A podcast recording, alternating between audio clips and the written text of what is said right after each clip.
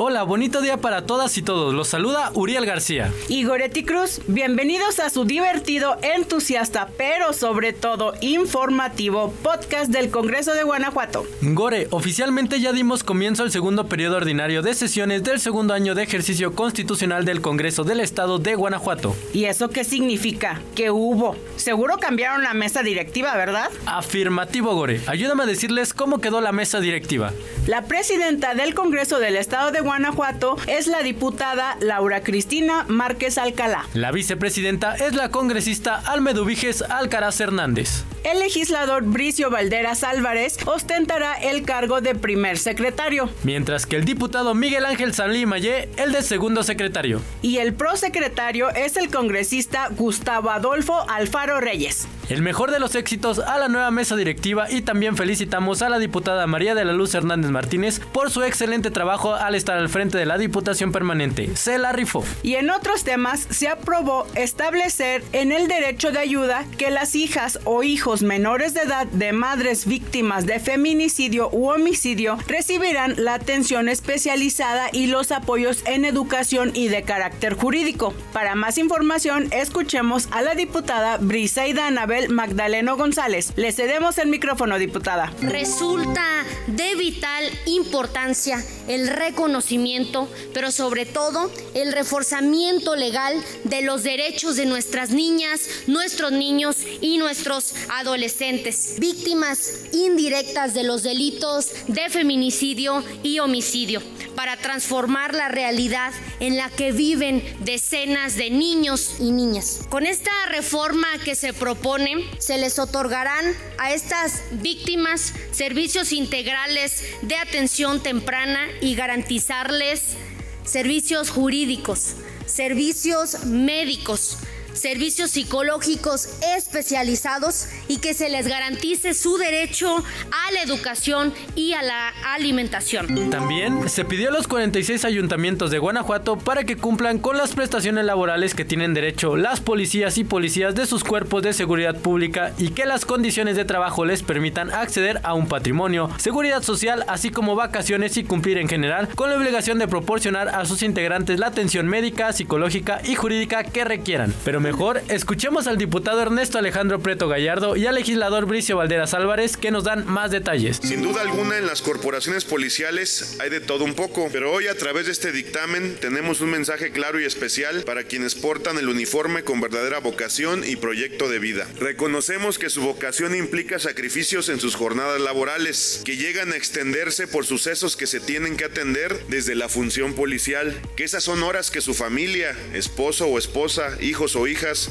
pierden con ustedes, amigas y amigos policías, que han decidido y elegido, y elegido por vocación pertenecer a una corporación de seguridad pública. A través de este dictamen se exhorta a los 46 municipios del estado de Guanajuato para que se brinden las condiciones mínimas laborales a los policías, estabilidad, salarios dignos, prestaciones que les permitan acceder a un patrimonio y seguridad social, especialmente para que las cotizaciones se hagan con base en su salario real. De esta forma buscamos que se cumpla con el artículo 10 de la Ley del Servicio Profesional de Carrera Policial del Estado y municipios de Guanajuato, que mandata que los policías tengan un salario remunerador y gocen de prestaciones. Los integrantes de la Comisión de Seguridad Pública y Comunicaciones Dimos con buenos ojos dicho punto de acuerdo, pues se alinea sin lugar a dudas con las pretensiones de acción nacional, de fortalecer y reconocer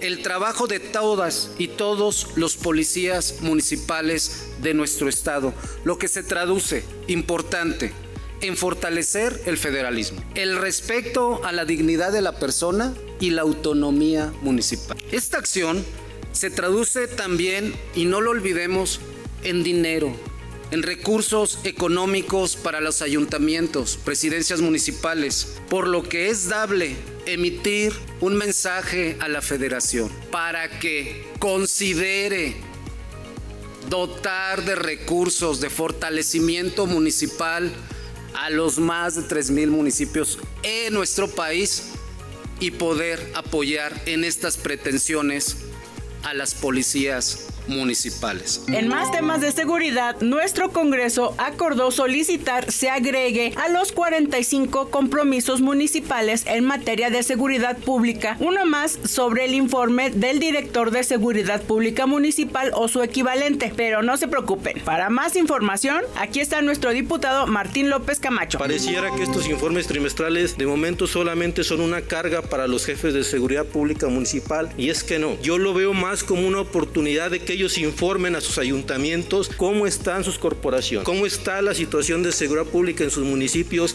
y los ayuntamientos tomen esas grandes decisiones. Y por supuesto al poder aprobar, si ustedes así lo deciden, este punto de acuerdo, pues se pueda proponer al Consejo Estatal de Seguridad Pública que el cumplimiento de estos informes trimestrales, su presentación se sume a la lista de los hasta ahora 45 municipios, 45 compromisos, ya no sean 45, sino sean 46 y que los 46 municipios cumplan todo en aras de trabajar por la seguridad pública de nuestro Estado, porque todos tenemos que abonarle a la construcción de la paz social de Guanajuato. Y fuera del Pleno del Congreso ya saben que somos los mejores para trabajar en equipo. Por eso realizamos la firma de convenio con dos organizaciones. La primera fue con la Caja Popular Mexicana y el objetivo del convenio de colaboración nos lo cuenta la diputada Lucy Hernández. Pongan atención. Platicábamos la importancia de educar, capacitar e informar. Y en eso podría yo resumir los alcances de este convenio. En beneficios para colaboradores del Congreso del Estado, sí en, en cuestión, eh, digamos, de acceso a tener los beneficios que los socios tienen de Caja Popular, pero también a foros, capacitaciones, pláticas, cursos en materia de educación financiera, ahorro y préstamo. La articulación con las universidades con las que ya tenemos convenio, que a la fecha son más de 38, que nos consideren aliados estratégicos con las casas de enlace con diputadas y diputados. Sabemos el objetivo que tienen claro de mejorar la calidad de vida de las familias, de las personas, y nosotros queremos también ser parte de ese gran objetivo. Y el segundo convenio lo firmamos con el clúster de tecnología de la Información de Guanajuato hace. Nos da más información la legisladora Susana Bermúdez Cano. Dicen que si no puedes parar las olas, debes surfearlas.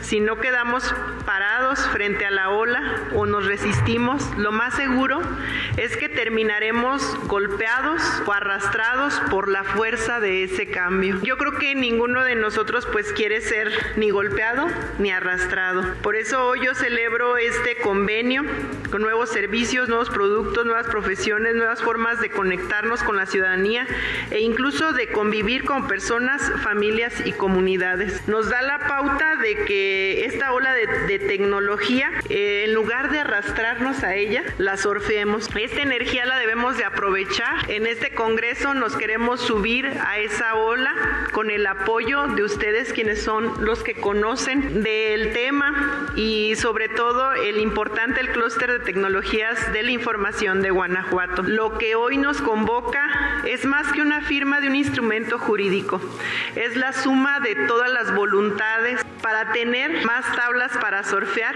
con el respaldo de la tecnología y de la innovación. Y antes de irnos, no olviden que están invitados a sintonizar el programa Así es la ley, que se transmite todos los miércoles a las 5.30 de la tarde por TV4. Y también los invitamos a sintonizarnos en la hora nacional todos los domingos a las 10.30 de la noche por tu estación de radio preferida. Ahora sí, Gore, llegó el momento más triste, sad y feo del día. Lamentablemente, es hora de despedirnos. Recuerda no bajar la guardia, protégete tú y a los tuyos acatando las medidas de nuestras autoridades de salud. No olviden que nos pueden encontrar en redes sociales. Estamos en Facebook, Instagram, Twitter, YouTube, Spotify y TikTok como Congreso GTO. Les mandamos un abrazo para todos. Hasta, la, próxima.